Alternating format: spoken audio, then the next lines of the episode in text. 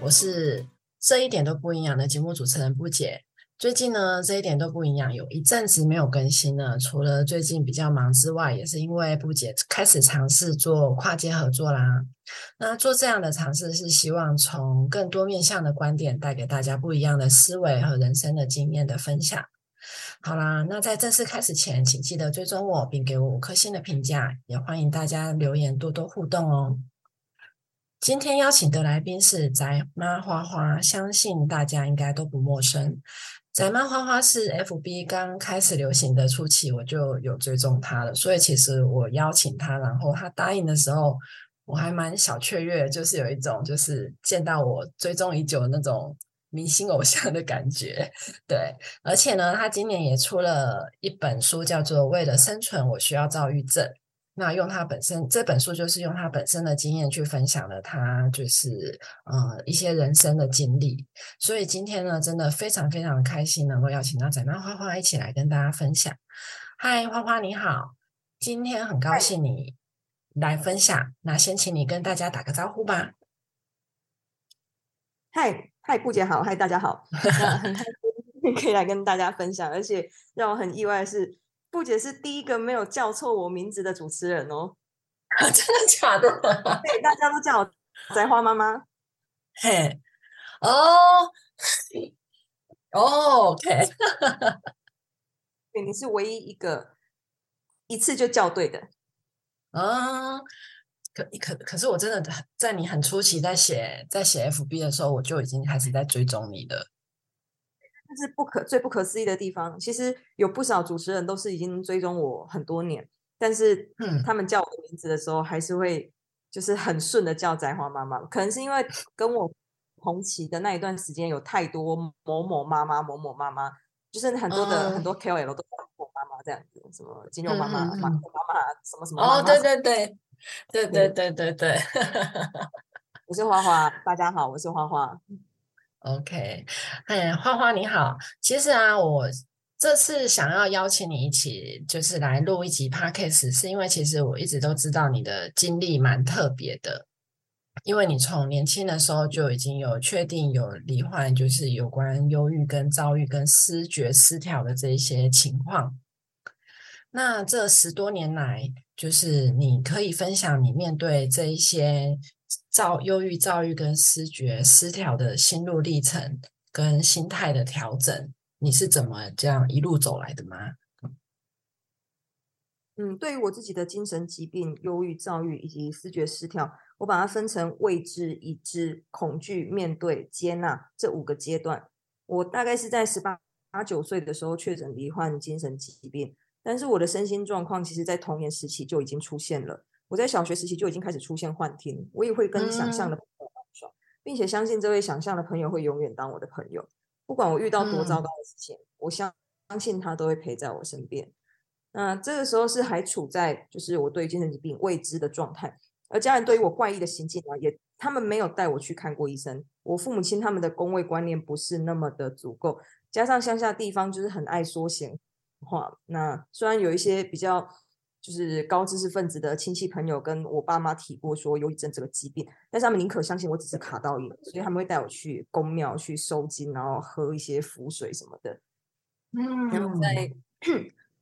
我在幼儿园实习的时候就遭到了那个亲戚的侵犯，这个在我的著作里面有大概提到。长期追踪我粉丝页的朋友应该都知道，那侵犯的时间长达五年以上，而且那个频率其实蛮高的，大概就一周一次这样子。我父母亲。到现在都还不知道这件事情，他们可能连我出书都不晓得。那我小时候家境不是很好，我的祖父母又经常对我父亲情绪勒索，他们会觉得我爸赚钱赚太少了，然后或者是说嫌他娶了一个不会生的老婆。那我印象中，我的祖父母他们会用不会下蛋的母鸡啊，是用台语讲来就是称呼我妈妈。呃，我是被领养的小孩。在著作里面也有写到，所以有兴趣的听众朋友可以去看看。嗯，我爸爸他非常的传统，那即使是祖父母这些话伤害了他，他也不曾去反抗过。那也或者该说，在他的成长过程中就没有去学过划清情绪界限这件事情。我父亲的社交能力也不是很好，可以说是烂好人那一种。当同事下班约喝酒什么的，他也不懂得去拒绝。那酒精在协议中开始作用的感受实在是太迷人了，可以忘掉家里面的财务吃紧的问题，忘掉他的父母亲一直逼他跟我妈妈离婚的事情，或者是纳二房传宗接代的问题。我父亲后来就染上酗酒的坏习惯，他常常会喝到烂醉才回家，并且将睡梦中的我跟哥哥叫醒，然后随便找一个理由就开始鞭打我们。啊，我妈妈在这个家里，对，就是从小到大，我我妈妈她在这个家庭几乎可以说是毫无地位，因为他没有办法帮我们皇室宗亲 传宗接代。那我妈妈的娘家也没有家财万贯，可以就是可以靠嫁妆来提升她的地位。但我想，我妈妈对于我父亲还是有感情在的。他们虽然说是相亲结婚的，没没有任何的感情基础，可是。我我爸爸他娶了我妈妈之后，即使知道我妈妈这一辈子都没有办法生小孩了，他也没有想过说要跟我妈妈离婚。他甚至很坚定的跟我祖父母表示说，他既然娶了我妈妈，就要对人家负责到底。嗯，我妈妈在这个家中每天要面对的就是我祖父母不合理的对待，以及他的先生我的爸爸三天两头就会喝酒找到人。我在幼儿园时期的时候，有几次的记忆是站在我妈妈的机车那种小小台，乌兹兮兮的达可塔，我陪他骑着机车穿梭在我爸爸工厂那附近的小吃部，在找他，找我爸爸在哪里。那我爸爸喝得烂醉，那回到家如果没有揍我，或者是揍我哥哥，就是在跟我妈妈吵架。我会我很害怕，我会用棉被包住我自己，然后捂起我的耳朵。但是我妈妈跟我爸爸吵架那种哭叫声什么的。还是会直接穿透我的耳膜，我觉得那已经直达我灵魂深处了。我妈妈经常在跟我父亲吵完架之后对我大吼：“我说要不是你，我早就跟你爸爸离婚了。我上辈子到底欠你们一家多少？我今生要受这些折磨。”我都是用台语讲的，我现在要讲还是可以讲得出来的。你想不想听听看？哦，好，如果你可以的话，那不是你吼，我早就跟你爸离婚啊！顶世人到底是欠恁兜偌济啦？这世人爱按那手在拖磨啦，我妈都这样讲，always 我都会背了。天哪，嗯，对我爸爸妈妈他们看起来都很不快乐，所以，嗯，我怎么敢在这种情况下还去告诉他们说我被侵犯的事情？搞不好讲出来我会就是可能会遇到更糟的结果，搞不好呃我会被揍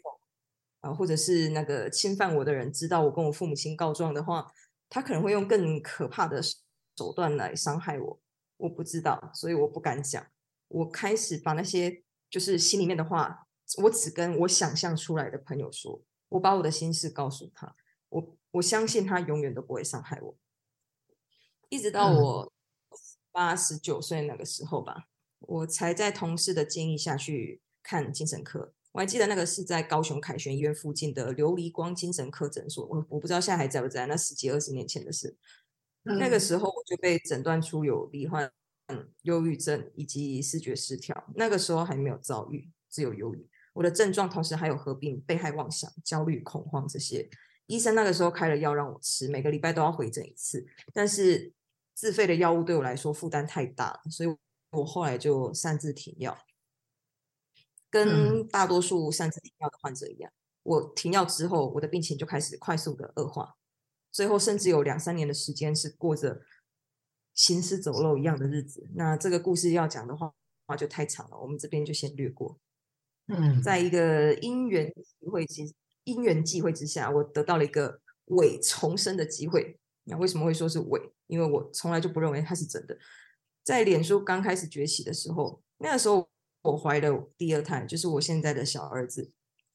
我在脸书的社团认识了许多预产期跟我差不多的准妈妈。没有人知道我过去发生什么事情，没有人知道我曾经过得多么的荒唐。大家都觉得我虽然很年轻，但是却很有责任感。我那个时候大概才二十岁左右，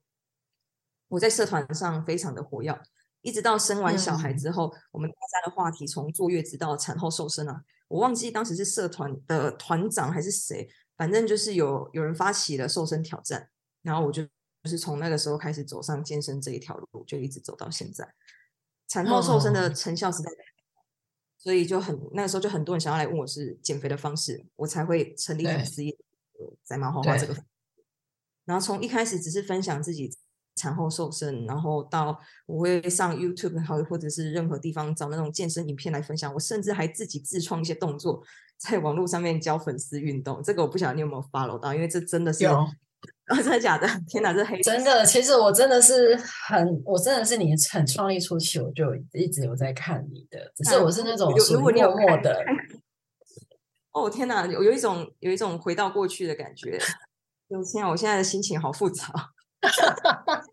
就我那时候是默默的，所以其实你说的这一个我也有印象，包括那时候你呃，就是所谓的我们现在称为引战文那一个部分，我也是很有印象。对，就 是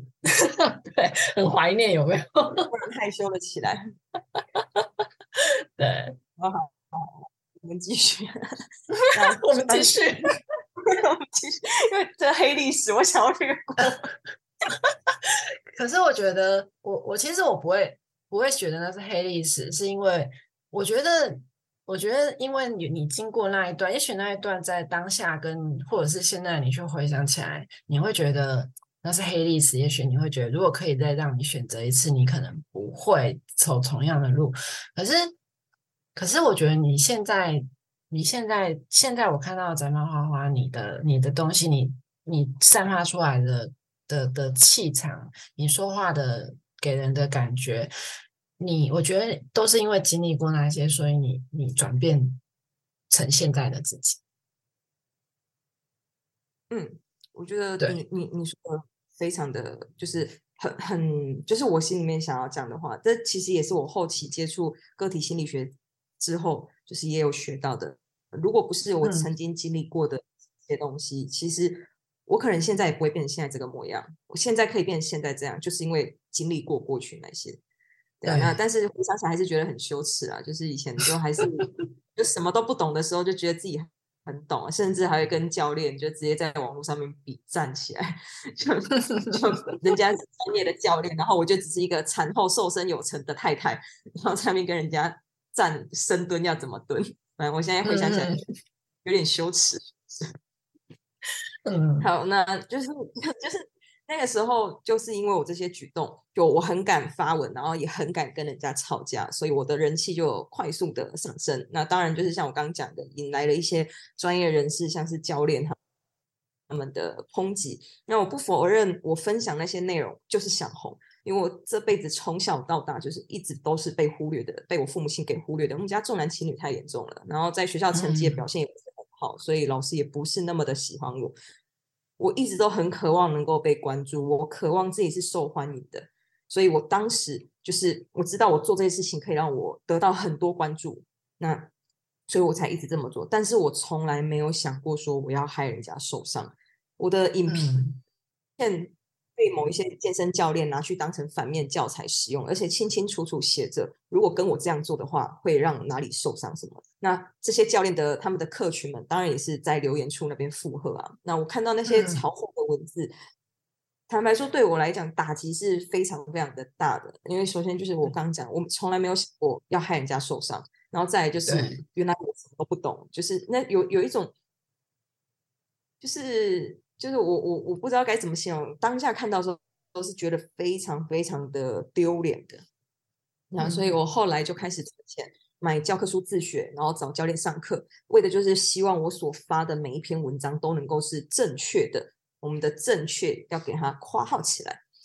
嗯，但是我不管怎么去怎么努力，我发出来的文章总是能够被少部分的人批评到一无是处，一无是处。我刚刚是不是台湾国语？我是没有，只是有点有点舌头，有点转不太过来。我发的文章都能够被少部分的人给批评到一无是处。OK，然后接非常的标准。接触健身大概三年左右，我就转职成自由教练了。那即使成了教练，仍旧还是逃不了当靶心的命运。当然，这跟我早期文章风格有很大的关系了。早期就是为了想红，所以都是写一些就是抨击别人的文章啊。当然，最具代表性的两位就是艺人 Kimiko 跟健身布洛克一休。他们当时就我当时只要去敢赞他们两个的，就是可以获得流量，他们就是流量密码。那成为教练之后，我能够被攻击的点就变更多了。就是从客观上专业内容有误到主观上我的体态都能够成为被攻击的理由。当时讨厌我的人总是说我复胖之后瘦不下来，才改说我自己是练肌力与体能的。然后或者是说我明明就练健力的，除了我的身材一年比一年还胖之外，三项总和都没有看到有什么成长。但很奇怪的是哦，我被批评专业能力不足的时候，我会虚心接受，并且检讨我自己，持续去精进我自己。但是当我被批评身材不好、肥胖臃肿，我会打从内心感到羞愧，并且觉得自己真的很糟糕。那我会想要就是穿比较宽松的衣服，把自己身材给藏起来，是就连背心什么的我都不想穿，我会穿那种大尺码的 T 恤那一类。到最后，我甚至都不放任何我自己的照片到粉丝页上面，因为我不管放什么，总是会有人讲说你是不是又变胖了？对我是胖，哦但是我做错什么了？嗯我的我的身材带给我极大的焦虑跟不安，我会把我自己的肥胖跟各种负面评价画上等号。例如说，因为我胖，所以我当教练没有说服力；因为我胖，所以我没有办法教学生怎么减肥；我胖，所以我的体能应该就很差；我胖，所以我的男朋友对我才那么冷冷淡。因为我胖，所以嗯我的男朋友他宁可跟其他的女性网友聊心事，也不愿意跟我讲话。他对我讲话都很不耐烦，对别人却是彬彬有礼，尤其是女性，都哦是因为我胖的关系。我当时就是只要有任何负面的想法，我我通通都会把它归咎在因为我太胖了。嗯我大概二十七、二十八岁左右的时候，那个时候我的精神疾病是处在巅峰状态的，失眠、嗯幻听、妄想，每一天每一天都是侵蚀着我的理智。我是属于那种有病逝感的精神病患，因嗯为十多年前就已经被诊断出自己有病了嘛，所以要再一次去治疗。对于这件事情，我没有那么排斥，我我本身是不排斥治疗的。这个阶段是我开始去面对我的疾病了，只是我还没有找到方式去解决它。我只是知道我自己有病，但我不知道该怎么让我自己变成一个正常人的状态。什么是正常，我也不晓得。我尝试去看诊精神科、呃神经内科、复健科，我也去做另类的治疗，像是催眠啊、颂钵啊、指压、油压等等的，但是这些都没有办法使我的病情持续的恶化。当时的心态已经消极到，就是我会，我就我已经打算没事就去尝试一下自杀好了。那如果一哦次没成功，十几次应该会成功吧？我当时就是这样子。然后我喜欢看，那个时候就是呃有一本畅销书叫做《被讨厌的勇气》，那个时候才刚嗯上市没有多久，我就买回家了。但是超当时嗯，那那本书它直到现在仍然还是畅销书，真的是非常的非常棒。可是对那本书其实我我我刚买回家，有翻了几页，然后就被我搁在角落，我就再也没有打开过。那本书其实就跟他网络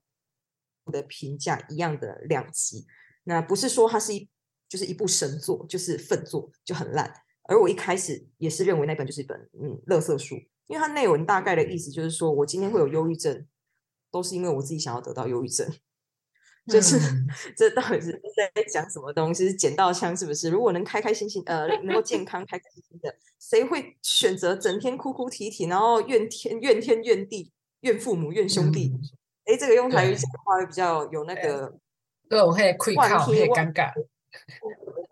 万兄弟，哎，万 哎，对万兄弟，对这个这个对这个就不要放进去了，这好羞耻哦。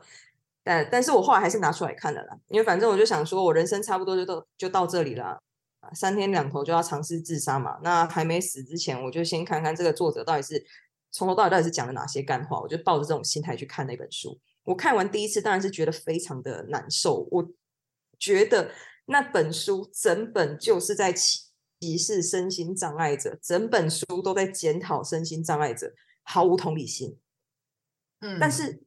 我会觉得看完之后，我会觉得痛苦，就表示其实我还有感觉嘛。那如果说我今天已经厌世到觉得随时都可以去死了，我我应该没有任何情绪了，我看完应该不会有任何的感受才对。所以我又再读了第二次，读了第三次，就有一点，就是真的是已经有点变态了。就是明知道看这本书会让我觉得不舒服，但是我还是一直去看，因为我觉得这种不舒服的感受证明说，其实我并没有那么想死。然后我才开始去实践这个书里面教的课题分离啊、横向关系啊、社会意识这些。我重新打开关闭半年的粉丝哦，在这过程中，其实我粉丝也是只我没有没有关掉了，就是没有在更新，有整整半年的时间，我一篇贴文都没有更，就是因为我太害怕被讨厌了，就是我不管发什么都会被退退赞、退追踪，都会有人来批评我。那我那个时候的想法就是，只要我什么都不要，都不要写，什么都不要更新，就不会再被讨厌，不会被更多人讨厌了。不好意思，我想打嗝。嗯，好，我重新打打开已经关了半年的粉丝页，并且我不再撰写任何的引战文，我不再攻击任何一个健身网红，我就只专注在写我的生活，就当做是写日记一样，因为这其实才是我真正想写的。这样子的改变太大了因为那些喜欢看到血流成河的读者，他们是没有办法接受，他们甚至会直接留言说不想看我写小品文，他们想要看我赞别人，然后是或或者是直接贴直接贴文给我，就是贴可能就是某个新闻哪个健哪哪个健身网红又在教谁做什么动作，他们希望我像以前一样再继续去写攻击别人的文章。过去我会为了留住每一个粉丝，我真的会去配合他们。他们叫我赞谁，我就赞谁。但是我根本不喜喜欢做这种事情，我不喜欢写攻击别人的文章，我也不喜欢跟别人吵架。所以这个时候的课题分离，就是要去分清楚，读者他们不爱看我的我写的文章，那是他的问题；而我要不要去为了配合他们写我我不喜欢的内容，那是我的课题。我如果写了他们想看的。在写的过程中，以及后续引战带来的负面感受，那就不是读者的问题了，而是我自己要去承担的，因为是我选择去写的。那同样的，如果说我选择写我自己想写的内容，读者看了觉得无法接受，他们的不舒服也是他们自己的课题。就算他们会来对我情绪勒索，那也不是我要去承担的。我需要承担的就是只有流，我会我这么做会流失掉一部分，就是想要看我写那些。会血流成河的，就那些读者，一开始我确实会被那种雪崩式的退战给吓到，想要放弃做自己。但是每一次有这样子的念头出现的时候，我就要不，我就会不断的洗脑我自己。我告诉我自己，等那些只想看你戴着假面具生活的人都离开你之后，你就再也不需要伪装自己了。所以慢慢的，我就不再害怕去向众人坦诚我的身心状况。我也不再会谈童年经历过的创伤，就是我发生过的，一开始我们刚讲的那些事情，要要去揭开自己的嘴巴，很痛。但但我发现我的坦诚可以疗愈许多有同样经验的粉丝朋友，他们他们他们跟过去的我一样，他们可能也曾经发生过类似的事情，甚至比我更严重的事情。他们把这些创伤埋在他们的心中，不让任何人知道。然后欺骗自己，只要没有人知道，就可以当做没有发生过这些事情。我我过去也是这样，只要没有人知道，我就可以当它没有发生过。可是发生过的事情，它永远都在的。创伤，嗯，它可以因为自己用不同的方式去面对，而有全新的意义。如果时间能够重来的话，我当然会希望这些事情从来没有发生过。但是我们没有时光机，我们只能够活在当下，并且放眼未来。我我会保护好我自己，不让我不让现在的我再去受到同样的伤害。那同时，我也会用我的方式去守护其他的孩子，让更多的孩子避免遭遇到我曾经遇过的。这也是我就就是前两年还比较有空能够一直写文章的时候，我很积极的在写一些关于性平的议题，然后关于性教育要多早开始的的这些议题。那当时写这些文章，其实有有一部分的粉丝是没有办法接受的，他们会认为说。性教育太太早了，就是他们觉得跟幼儿园的小朋友讲什么讲解性教育太早了。但我的想法是，那些就是会伤害小朋友的人，他们才不会管你今天年纪小不小，他们就是会伤害你。那所以这种事情应该是从越小开始就要就要把这样子的观念去带给孩子们。对，立体的，再讲下去真的会讲三天三夜。就是你要像这样，我会跟人家讨论我过去的创伤啊，这这就好像是你的疤痕、你的伤口，它才刚结痂快好了，然后你又要把它给弄开。但是其实疤痕组织它很妙的，就是它会越来越厚的。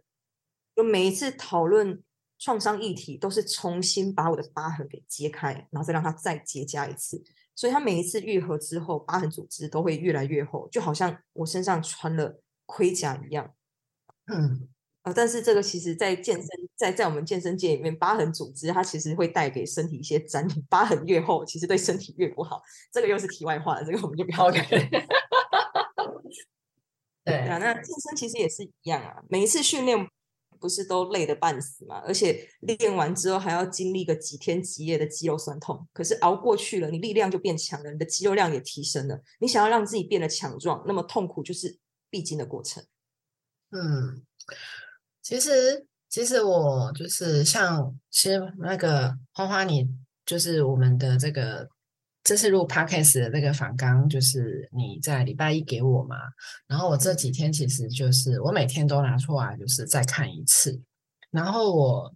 我不知道你最近有没有看那一部最近台湾台剧还蛮红，在 Netflix 上架那一部叫《他和他的他》。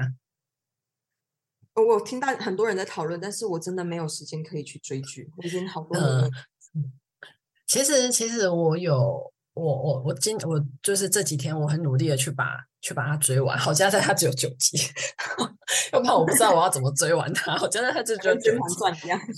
对对，可是其实我我我一直就是我会想要在这几天把它追完，是因为我在看完你。回馈给我的就是内容以后，然后我就决定一定要在录制，就是我们来正式开录前，我要去看完这一部戏，因为我觉得你的状态其实跟他和他和他里面的剧情有某部分有一点点的雷同。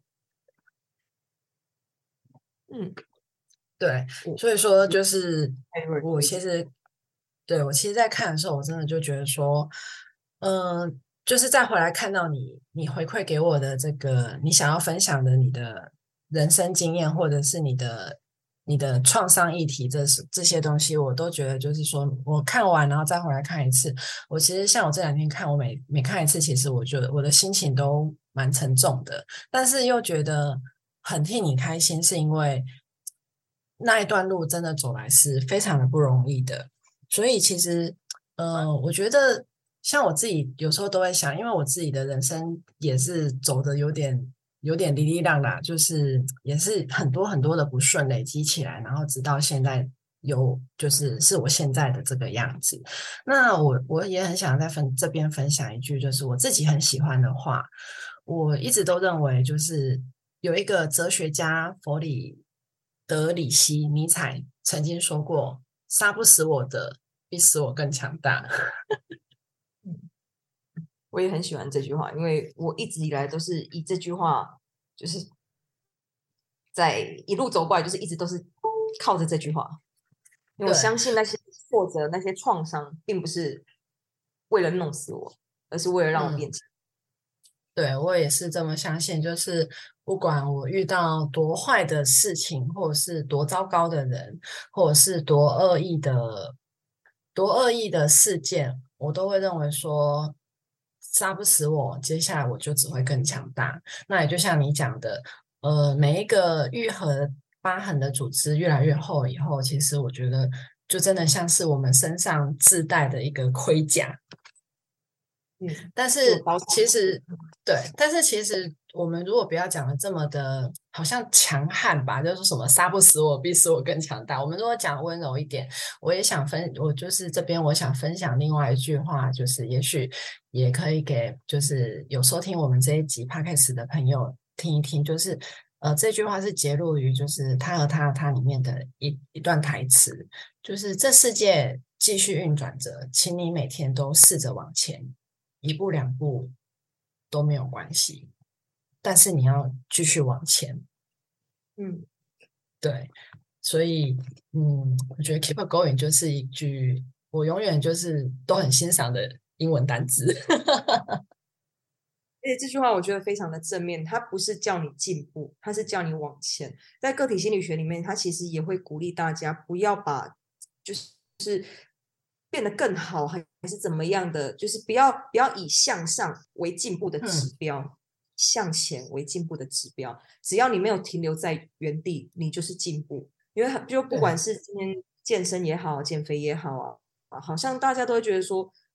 我我努力了一个月，可是体重完全没有变化，就就不是进步。但其实不是的，你这一个月的努力，你这一个月你都没有停留在原地，你一直尝试着去控制饮食，或者是去运动，或者是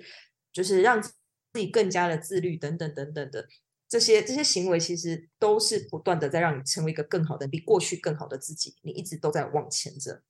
所以我觉得你分享错，非常非常棒，谢谢谢谢。不过花花我也有点好奇，就是说。像你这个过去就是曾经经历过这样忧郁、躁郁的这些情况，然后再包括你自己，呃，你说你有瘦就是瘦，你有去做瘦身，然后又做开始运动这一些，那这些情况其实它有去影响到你对饮食、体态，或者是你看体脂计数据的这个心态吗？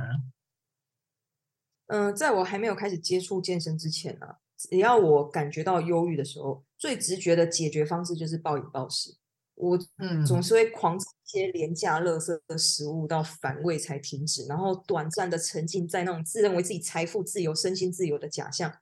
嗯，你看我点了三百多块的咸酥鸡，我点的时候眼睛眨都没有眨过。我想吃什么我就尽量点，点这么这么多，而且我还能吃光光，因为我训练量很大，所以我食量也很大。练什么健美，我才没有在乎身材，我追求的是绝对的力量。我要吃饱才会有力气。我以前都这样子告诉我自己，但是。但是当我在照镜子的时候，或者是像你说的那个体脂计的数字，我看到的时候，我仍旧会不满意。我不满那臃肿的我自己。我也知道说要饮食控制，要规律的训练，但是我太在意别人对我的看法了。我害怕在健身房训练的时候被认出来，因为我不知道为什么我的辨识度好像还蛮高的，可能是以前就一头金发的关系。那我就很担心说。万万万一我的动作做的不够确实怎么办？万一我的重量做的不够重，连素人都比我强怎么办？我会想很多，所以后来我在健身房就只练我擅长的深蹲硬举，因为随便蹲都可以蹲个八九十一一一百公没有了，那个时候还蹲不到一百八九十可以。然后硬举的话就是随便是举个一百多公斤这样子，让其他的会员看到就知道哦，这个练练家子的。那我粉丝页的照片、影片也几乎都只放深蹲硬举，因为很少会看到我练其他东西，永远就是深蹲硬举。因为我不敢在健身房练练上半身，我害怕被别人知道说我上半身弱爆了。其实我到现在还是很弱，虽然说我现在已经不再害怕别人对我怎么看了，可是我要去追上那个以前的落差，其实现在还是差很多很多。然后这也是题外话。啊，我回到家。放了那个硬举最重那一把的照片，然后在旁边可能再配个配个咸酥鸡的照片，然后享受粉丝留言说训练量大餐这样吃好羡慕花花哦。我看那些留言，我就觉得好爽，但是只有我自己知道，全部都是假的。我根本没有在控制饮食，然后我的训练也不规律，我也我的训练甚至是非常偏食的，因为我没有在练可以让我这样子吃，所以当然身材就是越来越胖。变胖之后，收到的负面评论就越来越多，我就变得越来越不想跟任何人接触，我不想经营粉丝业，我甚至不想去教课。我消极的认为，只要我消失了，就不会有人看到这么胖的自己了。嗯，所以其实花花应该是说，像你就是这一段的经历，其实我觉得就像我在做咨询的时候，我常跟我咨询的客户去分享的，就是。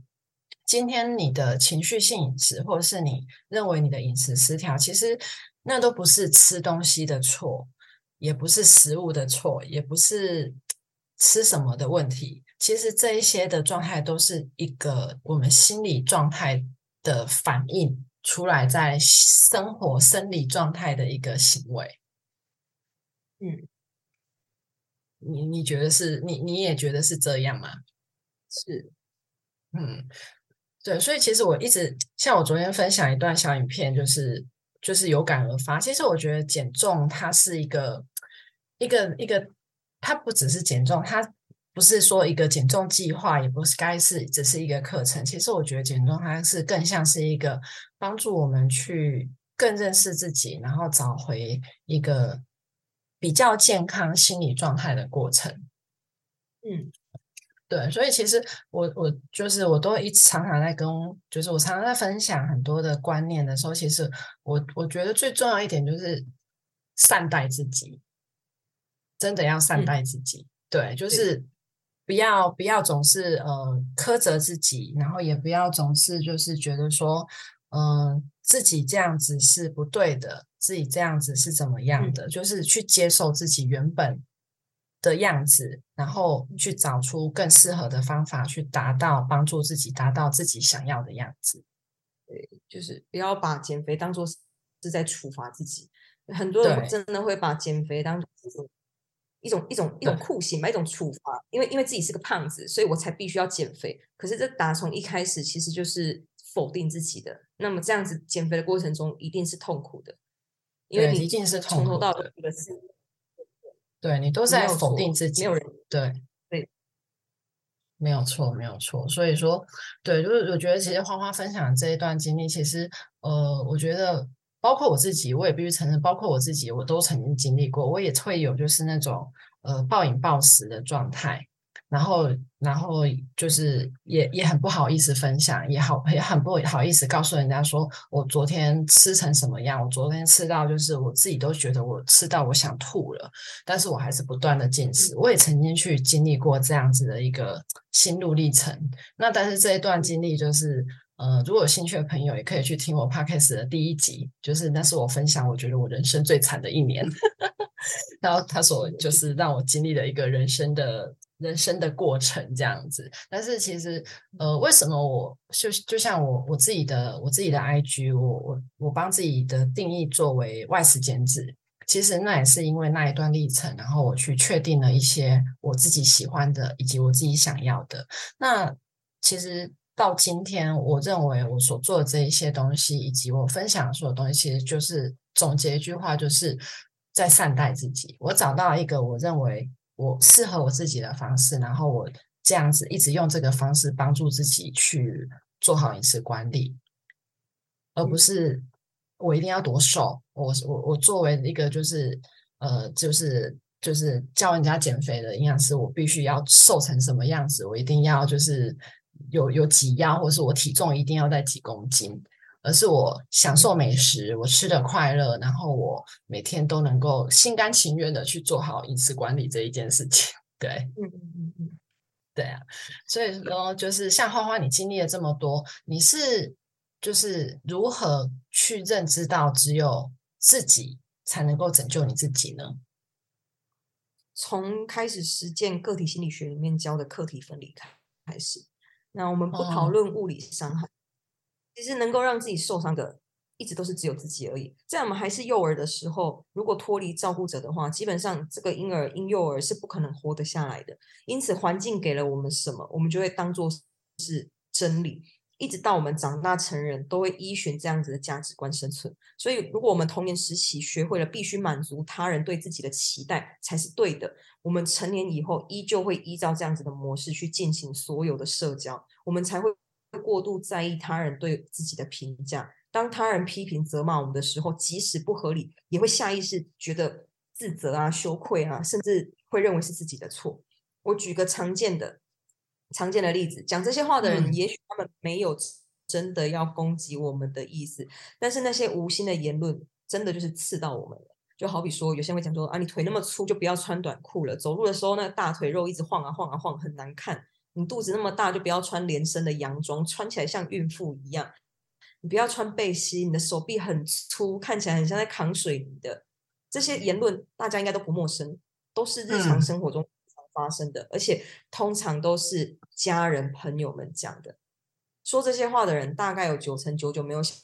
没有真的想要伤害对方了。但是这些话真的很伤人。幼童的幼童没有课题分离这样子的概念，因此面对情绪勒索是无法反抗的。但但是我们现在都已经是成年人了，我们是有能力可以去划清情绪界限的。面对这些批评。课题分离的做法就是只能够决定你要怎么做。首先就是你要能够决定要不要被这些言论给伤害。你接受了这些言论，那就要去承受言论带来的伤害。但是你自己也能能够选择。每一个人的审美观都不同，刚好就是对方不喜欢你这个样子而已啊。如果我会告诉他，如果我的穿着让你看的眼睛不舒服，麻烦麻烦你把眼睛闭起来，因为你不管喜不喜欢，我都是得经过这条路，麻烦你自己想办法克服。我可以告诉他，很好。你不舒服，你你你不舒服，关关关我屁事啊！真的关你屁事啊！你不舒服是你的事，可是我觉得我舒服啊。对，我觉得我还蛮舒服的。对啊，我觉得我很好，所以这样很 OK 啊，这样子。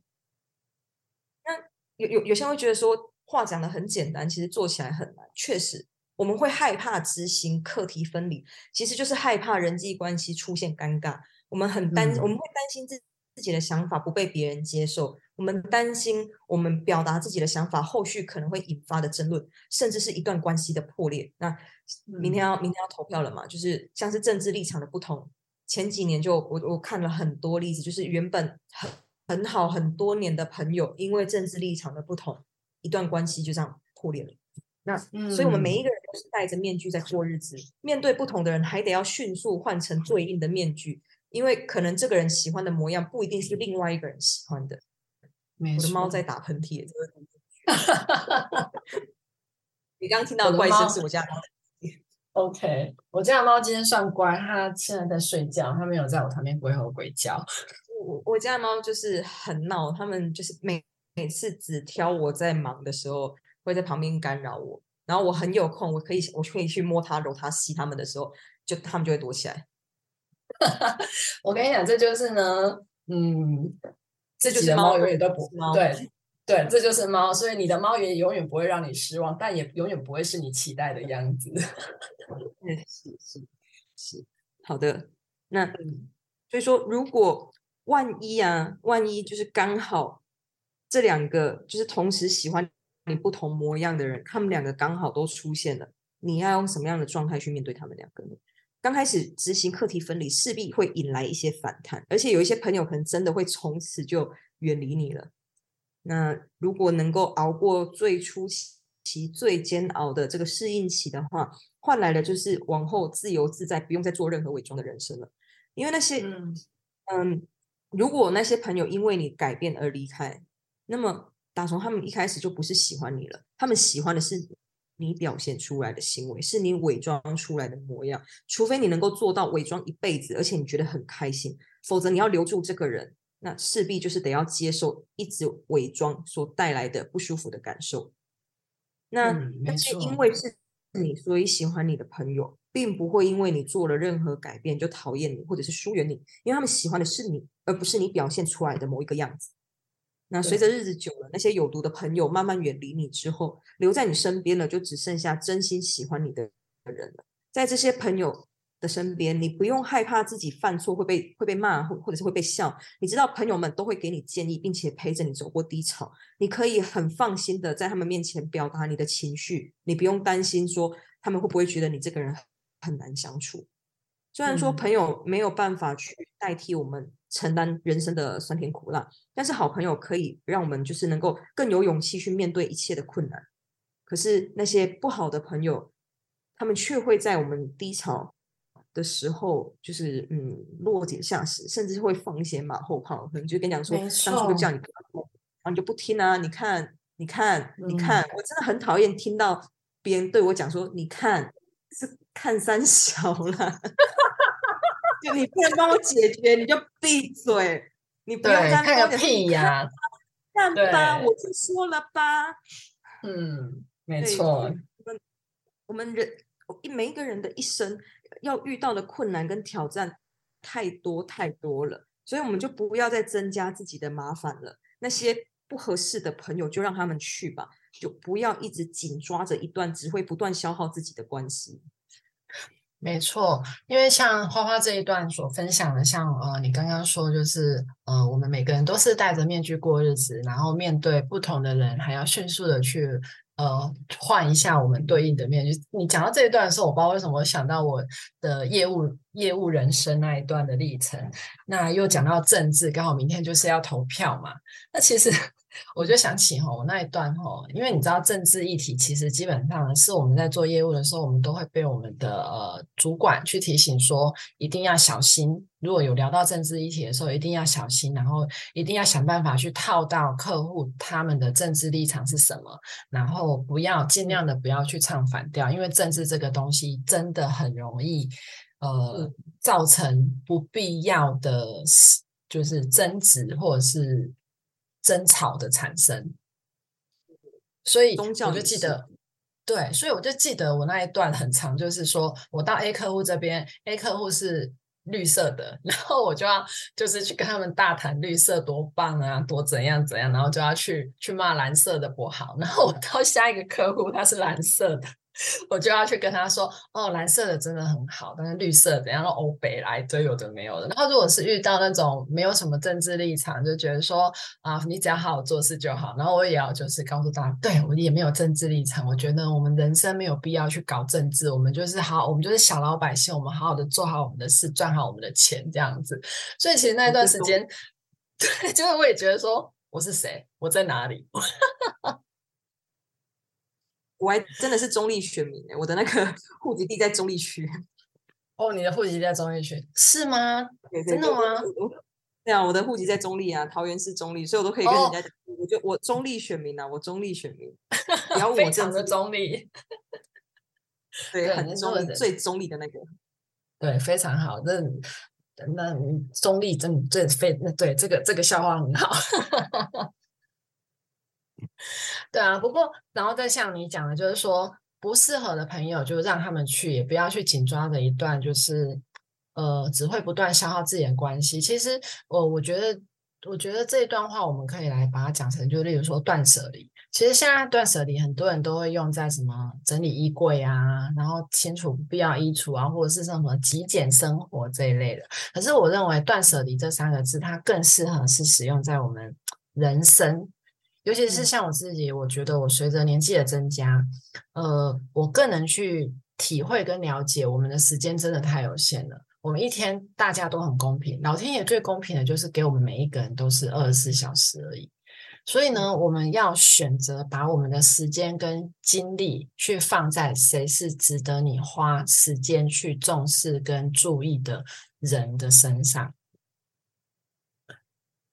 而且老实说。并不是所有的交流都会产生共鸣，然后去照顾好自己的生活，而不是去顾虑会花心思去在会消耗你的人的身上，因为其实真正喜欢你的人，真的不会随便就要你改变。对，对，然后他们也会尊重你，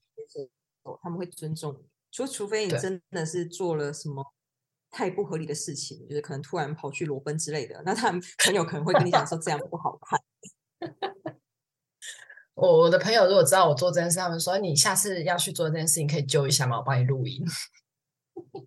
帮你开直播，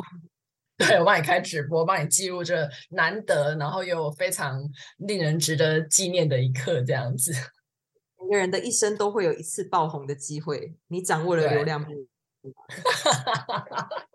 不了，我觉得我们还是这样稳扎稳打，慢慢成长就好了。我也是这样。对啊，所以其实其实像呃讲到这一段，我也觉得说，就是我也回想我就是这几年我的我发生过一些事情。那我发生过一些事情以后，我也那就是真的可以很去体会跟理解，就是花花你这一段分享的部分，就是说。呃，不好的朋友真的会在自己低潮或落井下石，去落井下石你，甚至马后炮，甚至就是嗯呃丢了一堆烂摊子给你，然后自己就永远消失不见。嗯嗯嗯嗯，对，这是就是就是你会觉得奇怪，我我这不是不是只是朋友吗？我怎么觉得我好像遇到了渣男还是渣女的那一种感觉？也就是即即使只是普通朋友，也是会遇到像这种很很对，就是对自己有。严重负面影响的，对，真的，所以我觉得，但是我觉得遇到它并不是坏事。我觉得，但是你你要你要学到，像我一个我很敬重的，就是呃，工作上之之前职场上所认识的一个职场前辈，他他在这次的事件中，他就分享一个一段话给我，让我真的觉得是很棒的一句话。那我也在这边分享给大家。他说：“人生。”不是得到就是学到，嗯，对。那你你你得到了，或是你学到了，这都是你人生的经验。但是你在这边得到跟学到以后，这就是你有责任跟义务，让自己在接下来的人生不要再重蹈覆辙。嗯，对。所以勇敢的对不适合自己的人说不。真的很重要，但是他需要学习。是，对他不是马上你说好，我决定这么做就可以做得到的。因为当你开始去做的时候，你会发现在执行上，上你会开始遇到一些困难，很不那么的容易的。因为那些那那些人，那些喜欢喜欢不断的侵蚀你的那些人，不会马上说离开就离开，因为他们可能还会持续的试探你。对到直到他们真的呃真的就是接受了，你已经不再接受他们的情绪勒索或者是他们的伤害了，他们才会开始远离你。对，没有错。所以，但是但是就是我觉得像这一段，就是你真的就是他真的不容易，因为你一定会还是会，因为因为人要改变他，他不是一件容易的事，所以才会有所谓的“江山易改，本性难移”这一句话。可是如果你认为这样子对自己是好的，就像我刚才讲的，这世界依旧继续运转，你每天都要继续前进，就算只是一步两步都没有关系。所以每一次的嗯尝试，每一次的努力，它都是一个进步。嗯对，那但是像花花，像我就觉得说，像你要做到这么多的体认与放手的洒脱，可以说，应该可以说你已经有到达某一部分的心灵自由了，对吧？嗯，也许已经跨出了心灵自由的第一步了。我不敢说嗯我已经心灵因为就是嗯，像像像我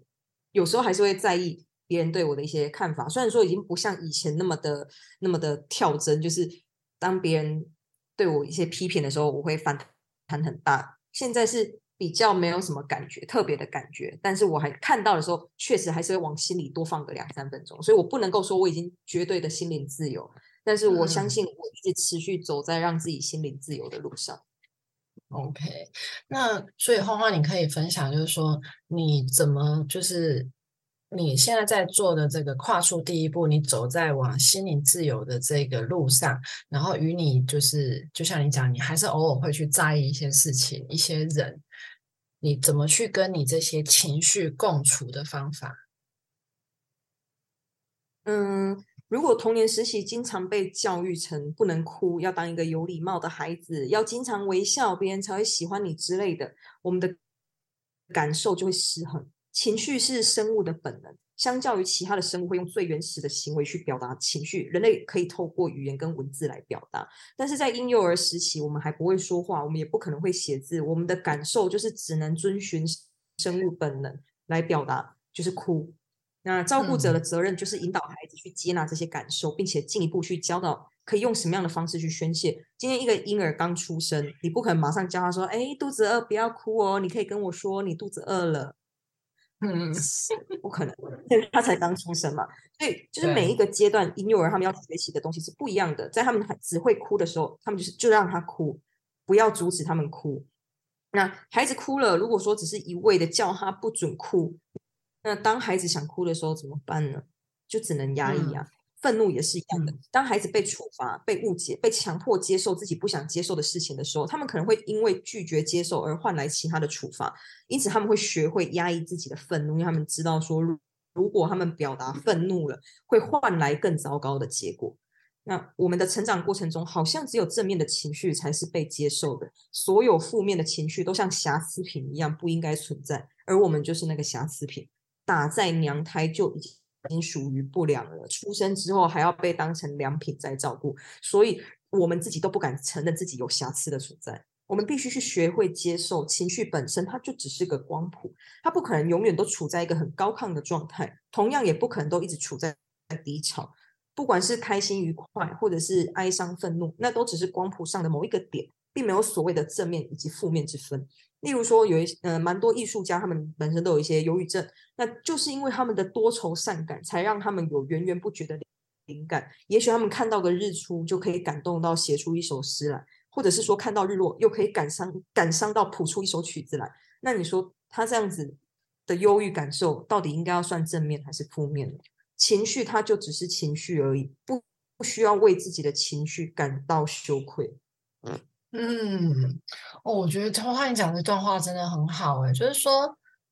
我觉得事情真的，它就是它，它没有绝对值，所有事情都没有绝对值。就就像你举例的，就是很多艺术家有忧郁症，那有一些就像你讲，看到日出可以感动他 写出一首诗，看到日落又能够感伤到谱出一首曲子。那你说他的忧郁症的状态到底是不好的还是好的？的确，真的没有绝对。嗯，对啊。不过，不过你讲到这边，我就有点觉得说，我我其实就回回想到我，就是我刚才分享，就是我我觉得我人生活到现在，目前我觉得最糟糕一年就是我二九二十九岁那一年。然后我常常都说那一年是我真的人生最糟糕、最惨的一年。然后我也希望我接下来人生的未来的人生不要有机会超越那一年，对，就停留在二十九岁那一年就可以了。那时候我记得我真的是非常的不好，就是我的。我的工作，我的感情，然后我的身材，甚至我的健康，完全的崩塌，雪崩式的崩塌。可是那时候，我记得我明明已经那么糟糕了，但是我每天都还会告诉自己说，或是回应我身边就是担心我的朋友说，呃，我没事啊，我没有不快乐，我也不会有什么忧郁的倾向，我很快就好起来了。这样子就是硬去撑，然后硬去跟自己说我没事，我那些什么呃不好的，它都不是情绪，它都只是，它都只是，那那那都不算什么那种感觉。那可是我现在其实去回想那一段，我那时候就是很过度的去否认自己，就是这些不好的事情的情绪的这种反应，其实它有加长了我后面恢复的时程，因为我的否认其实。代表着我对于我那一段经历，我那一年的经历，我感到羞愧的一种反应。嗯，对，所以其实我后来像我我我我我从北部回来南部，然后开始休养，开始调整自己。其实我我花了很长一段时间，我才开始慢慢的去接受我那一年。真的很糟糕。然后我那一年到底出了什么问题？我那一年到底做了些什么蠢事？我才真的去正视跟面对那一段。嗯嗯嗯，对。所以说，就像你讲的，情绪就是情绪，不需要为自己的情绪去感到羞愧。这真的，我觉得这句话是真的很实用。嗯，因为所有的你的情绪、你的经历，它都就是你生活的一部分，你人生的一部分。对，那就是。那就是一部分的你，你不需要去否定它，对，就不用去否定，然后也不要去压抑，然后也不用去当做它不存在，这样子，对啊，对啊。那花花像你走了这么长一段路，我觉得十几年应该蛮长的，蛮长的。对，那现在的你，你觉得你已经完全接纳自己了吗？我我我不喜欢用完全这样子绝对的字眼，我在教课的时候，我也不喜欢。用正确或者是错误来指导学生，我我不会像过去那样子，因为自己比他人优秀而有优越感，也不会因为自己能力不及他人有自卑感。我我可以明白，每一个人都是独立的个体，所以跟他人比较是完全没有任何意义的。但是我仍旧可以，就是我会拿别人当做是我学习的对象，或者是以他人的行为、负面的行为来当做是借鉴，为的是更让自己更接近理想中的自己。我的我不是想要赢过别人，或者是证明自己。比别人还要更优秀。对于我自己有不满意的地方，我会去接受，那就是我现在的状态，并且我可以努力将它变成我喜欢的模样，而不是只有拒绝承认或者是一味的讨厌自己。就像你刚刚分享的，你过去的就是最负面的那一段时光，你你可能会曾经有过有一段段时间，希望从来没有发生过那些事情，甚至希望那那那些那一段日子是从来不存在过的。我过去也会有这样子的心态，但是嗯。在现在就是我可以去接受，说我就是不喜欢他，但是我接受他就是我的一部分。例如说我的就是过去的孩子，我的肚皮就很松，就我的粉丝页有放一片，我肚皮真的是松到可以拿起来弹。然后以及我的胸部，我已经看他们不顺眼十多年了。过去十年我一直遮遮掩掩，就是不愿意承认自己身上有这些东西。然后我也尝试过说服我自己说，那是当妈妈伟大的印记。我曾经用这种母爱的光辉来试图让自己接受这种，就是让自己去喜欢的，不能说接受，就是我曾经有尝试着要去喜欢我身上这些生过小孩的痕迹，没有，我现在还是觉得他丑死了，到现在还是觉得他丑死了。但是我我现在已经不会想要去遮遮掩掩，我现在就是训练就很热。以前不管多热，我就是会穿上衣服，因为因为我不想让人家看到我松松的肚皮跟妊娠纹跟胸部。那现在我才不想管，我他妈我热死了，我就是要脱衣服。那可以有些人可能就会看到我的肚子，说：“哎，那个是妊娠纹吗？”有的都都已经二二零零年了，还有人在问说：“那是妊娠纹吗？”是又如何？是真的又如何呢？真的，我现在不会想要再去遮遮掩掩，因为不管我怎么去遮掩这些赘皮啊、纹路啊，它就是存在啊。不管我再怎么去嫌弃它，这些赘皮、这些纹路也不会因为我嫌弃它，然后就消失了。如果我真的不喜欢它，我希望它消失的话，那我应该是去寻求整形外科，直接把皮切掉啊，而不是想着说我不喜欢它，我希望它消失。你、你、你、你，幼稚园小朋友，对啊，已经是它不可能消失。你不要对对，就是你只是想，它不会有任何改变的。如果你真的不喜欢，或者是真的希望怎么样，你该做的就是让自己成为你想要的模样。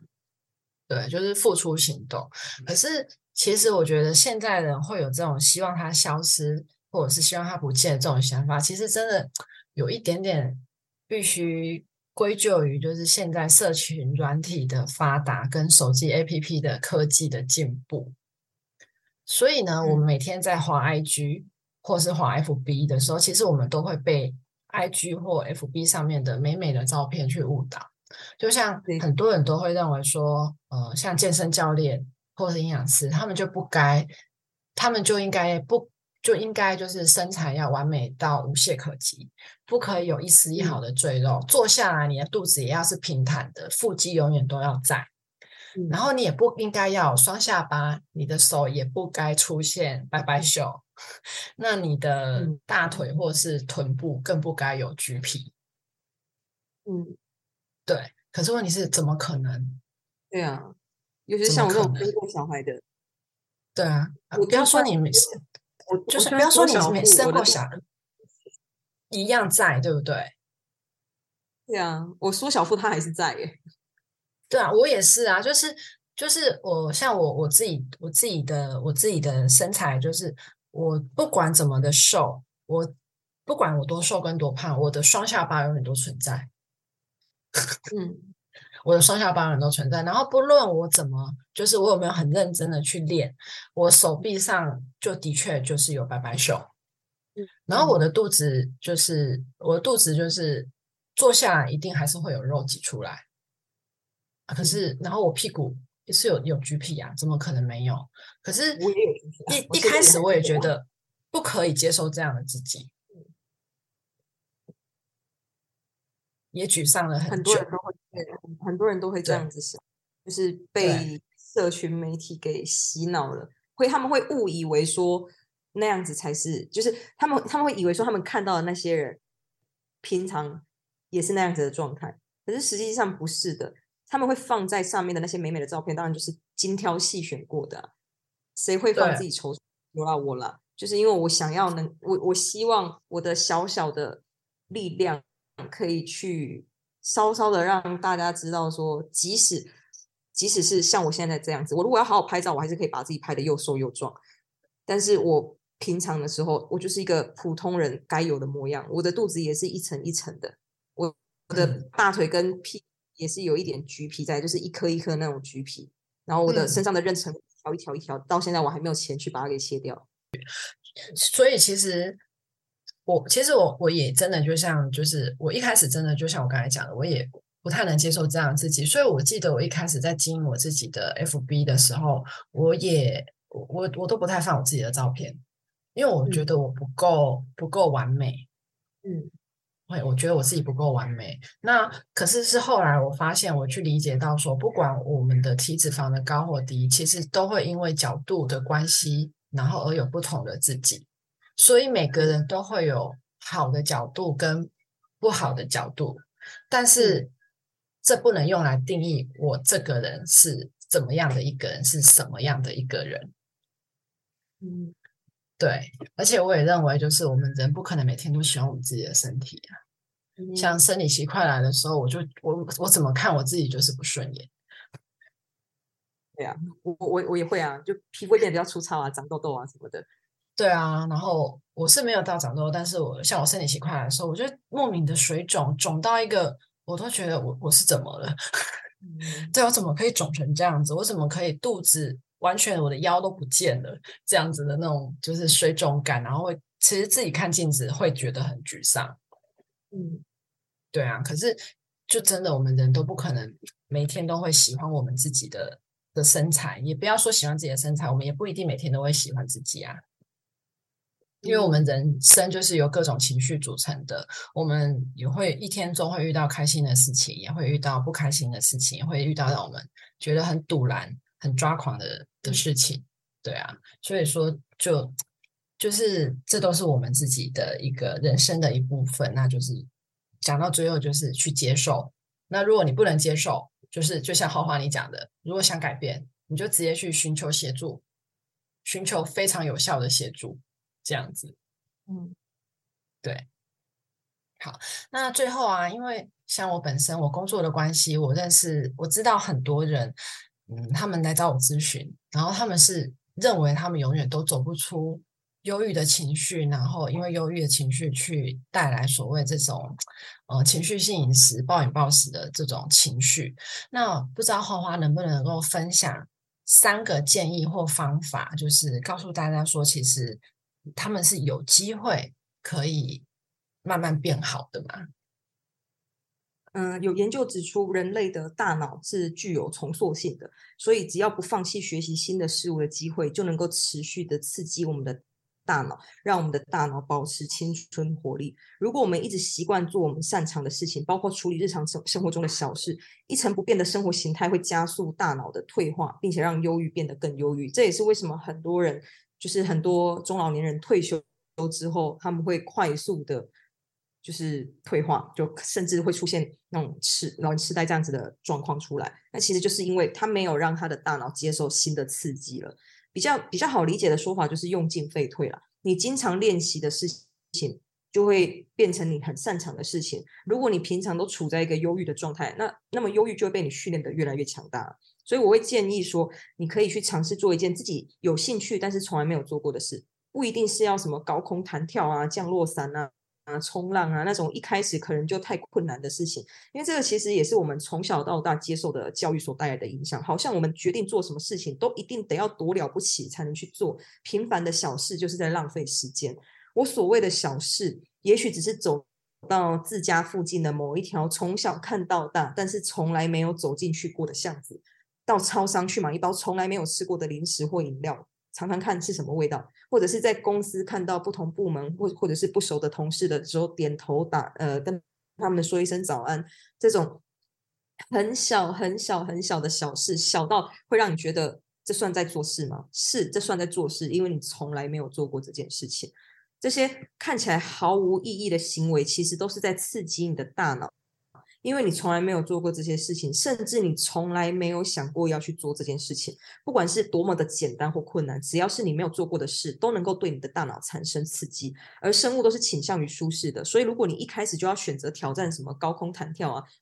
我是觉得大概有九成九的人想一辈子都不会去执行了。那就从很简单、很简单的小事情开始做就好了，慢慢去练习，让你的大脑脱离忧郁的状态，持续给你大脑新的刺激。除了在这过程中你的忧郁感受会逐渐下降之外，也许你也能够从中找到全新的的你的兴趣，然后并且得得到成就感。情绪低落、比较没有动力，能够去做太复杂的事情，那就去就是做一些简单的事情，像是走到一个没有去过的地方散散步啊，看看周围的环境啊。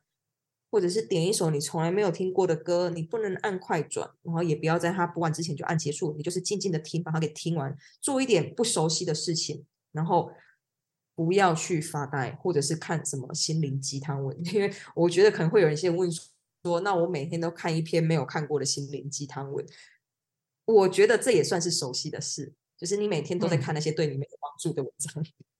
这个也是熟悉的事。我不看心灵鸡汤，我觉得那很浪费我的时间。哎，对不起，我不能这样讲，因为我前面才在讲说任何小事都能做。好，因为我自己是躁郁症，所以所以我除了情绪低落之外，我有的时候是会变成很极端的亢奋。像我现在其实就是处在有一点亢奋的状态。处在躁症的时候，我会感觉自己有满满的体力，不用睡觉我也不会累。这个时候我就会善用自己很难得的精神体力，开始看书啊、写文章啊，或者是开始整理家里啊，或者是开始想说，嗯，我家里面要换换风景，我要把我的电视移到什么地方去的。我会趁这个时候很有体力，我去做那些劳力活，因为我在忧郁的状态是没有办法做这些事情的。任何一个状态的自己，都一定有当下你能够做的事情，再小再小的事情，只要是你第一次做，都是好事。所以让自己习惯去尝试新的事物，就是我。给大家的建议，脱离你的舒适圈，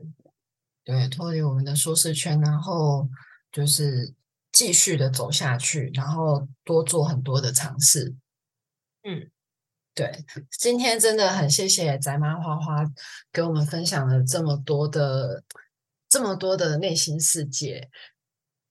嗯，